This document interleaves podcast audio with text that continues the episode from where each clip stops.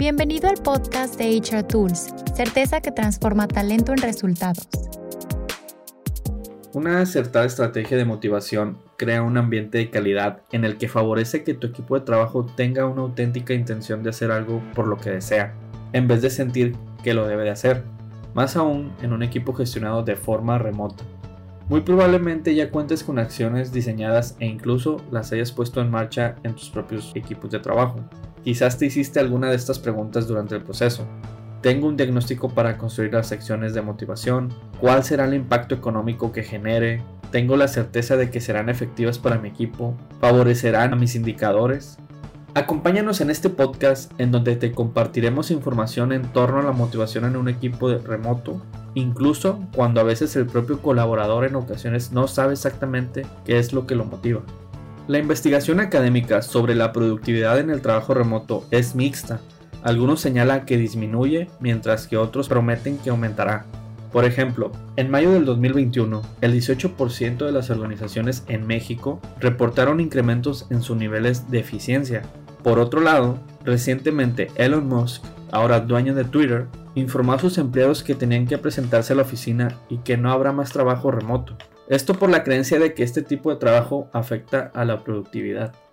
Desde la gran renuncia, muchos de los colaboradores pensaron en renunciar o renunciaron ya que prefieren trabajar de forma remota y argumentan que no afecta a sus resultados.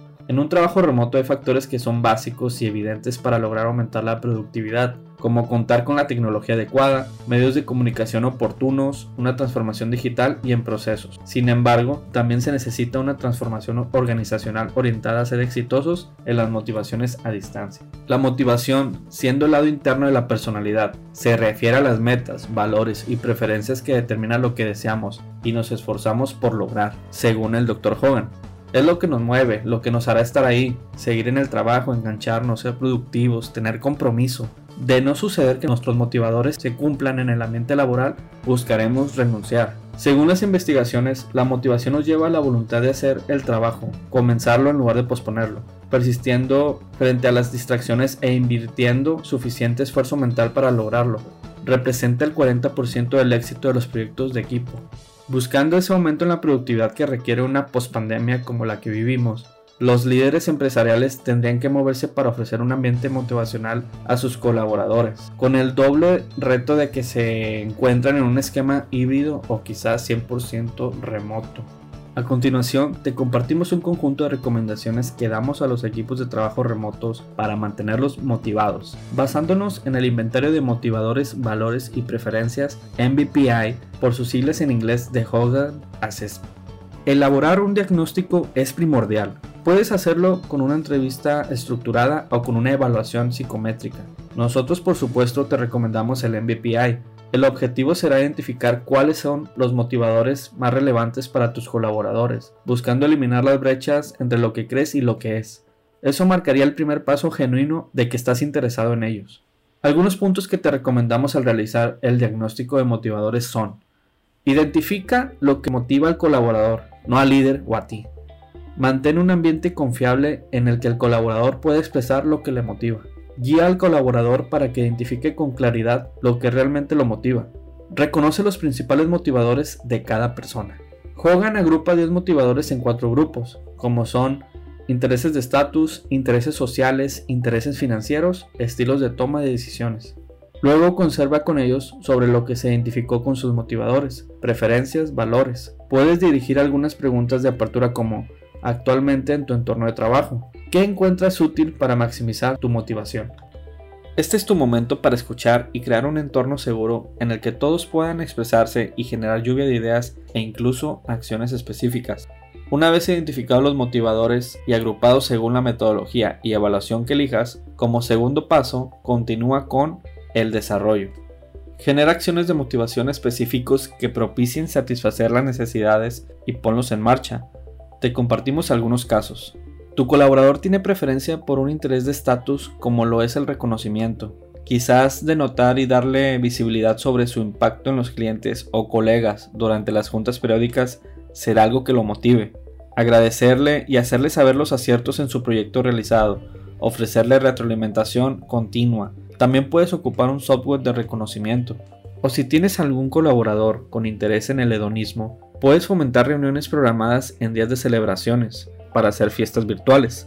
Puedes invitarlo a que genere y dirija una trivia en donde participe el equipo al cierre de una capacitación. En su cumpleaños enviarle un rico detalle pues disfrutan mucho del buen comer. Esa es una muy buena opción. En los intereses sociales, específicamente a algún colaborador con altruismo, puedes invitarlo a hacer voluntariado en algún proyecto de beneficio social relacionado con su área de experiencia a través de redes sociales. Proponle ser un mentor de un nuevo compañero, que genere una aula virtual y comparta algún tema libre en las reuniones mensuales puede ser atractivo para él.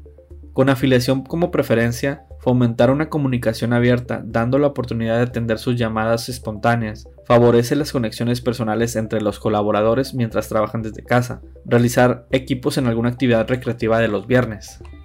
Y en los intereses financieros, por ejemplo, un colaborador con motivador comercial, invítalo a participar en la elaboración de costo-beneficio para elección de nuevos proveedores de capacitación. Será atractivo para él, que administre base de ingresos y egresos del área.